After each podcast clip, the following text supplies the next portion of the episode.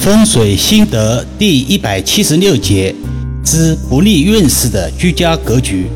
今天来理一理哪些不利主人居家运势的阳宅布局。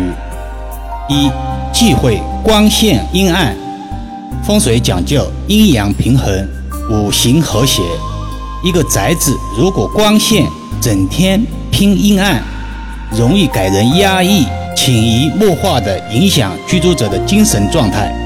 导致心情郁郁寡欢，易招小人，事业财运不畅之象。当然，也不是提倡所谓的四面通透的阳光房。万事万物均有度，所以古哲学极其推崇中庸之道。周易六十四卦中也有亢龙有悔、否极泰来等相关论述。以及世人常说的乐极生悲、盛极必衰，都是围绕着平衡中庸展开的理论。二、忌讳堆满家宅。这里的堆满是一个概念词汇，意义广泛。从风水上讲，居家阳宅喜布局得当、米观协调；忌讳家具大而阳宅小，极不协调。或有些人喜欢把家里塞得饱满一点，或者十年八年都用不到的东西舍不得处理等等，造成了家宅比重失衡，以及人为性质的垃圾煞。用现代网络用语，断舍离比较贴切，适用于风水。三忌讳零头水。易遥老师常常讲，风水是一把双刃剑，看主人如何使用得当。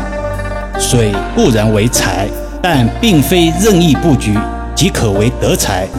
所谓零头水，通常指家里的鱼缸或者其他水属性的物件摆放位置过高，有直接临人头顶的迹象，极易造成家人精神不振，甚至出现意外。与现代用语“脑子进水了”意境相似。这里有必要再次阐述所谓水属性的物件，比如世人常用的山水画，高山流水，意境吉祥。但如果当作靠山画使用，则有临头之嫌，画本无咎，人物使然。四忌讳阳宅内外垃圾横生。先说说宅内垃圾。有些老人家喜欢把废纸盒、旧报纸等可以换取零钱的物品堆放在阳台或者室内。老师对门邻居是一对退休老教师夫妇，就有这个习惯，家里塞满了纸盒纸箱，形成所谓的垃圾煞。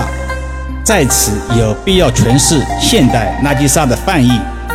有时候所谓的垃圾，并非是真的垃圾。而是摆放的杂乱无章，像垃圾，风水称之为垃圾煞。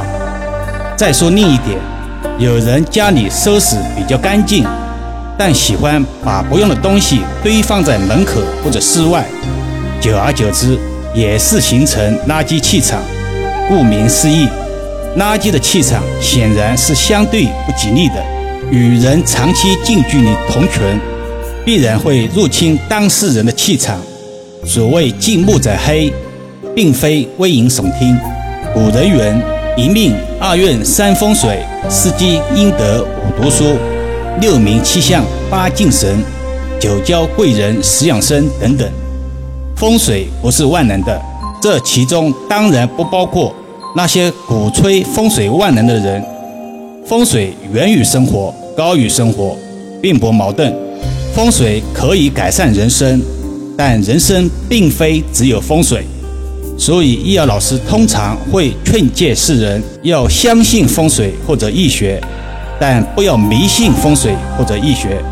那么问题来了，有人会问：既然如此，风水有什么用呢？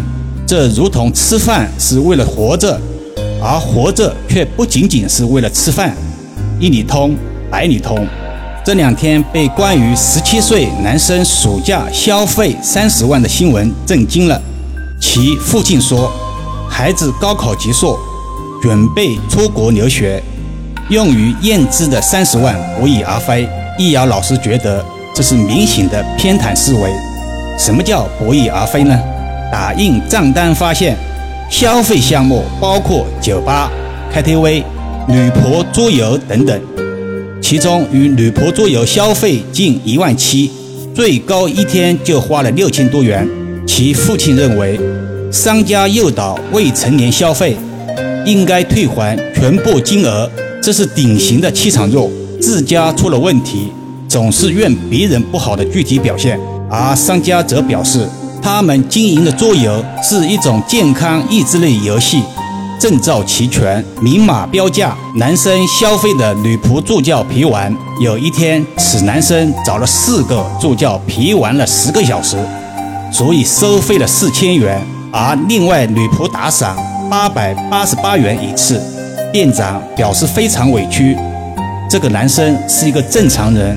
都是自愿消费，没有办法退还全部费用。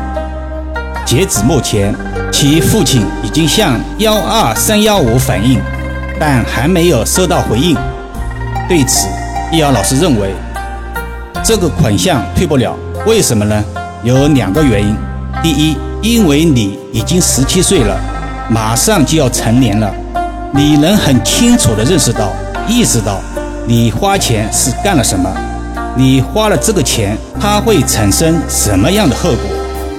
如果这都能反悔，那么以后会有更多的未成年人纷纷效仿。第二点，就是你花钱，不管是吃饭，还是桌游，或者是女仆伴玩，还是酒吧，你消费了，你的服务也享受到了，这种情况下是没有办法去退款的。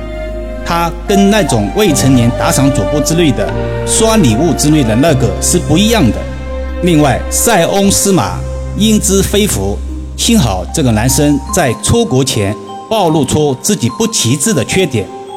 如果一个人漂洋过海到了国外，不知道会把自己搞成什么样，想想都是一身冷汗。